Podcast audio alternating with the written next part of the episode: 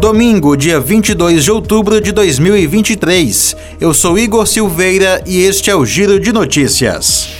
Dívidas de contas de luz e água no Ceará podem ser renegociadas pelo Desenrola Brasil. A adesão pode ocorrer até o dia 31 de dezembro. A negociação é toda feita online no site do governo federal. O principal perfil de clientes aptos à renegociação é de baixa renda. Para a Enel Ceará, o parcelamento pode conter juros e parcela mínima de 50 reais. No site do programa podem ser feitas simulações de acordo com seu perfil.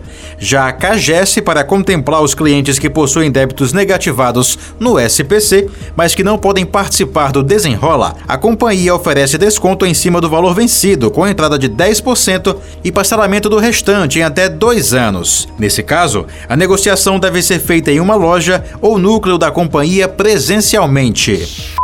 Neste domingo termina o prazo de inscrições para o concurso da Autarquia Municipal de Trânsito, AMC. O salário pode chegar a R$ 5.500 para agentes de trânsito. Para concorrer, a pessoa deve ter ensino médio completo, conhecimento na área e CNH na categoria B.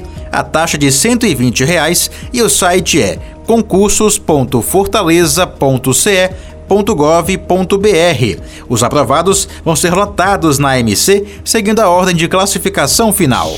Estas e outras notícias você confere em gcmais.com.br.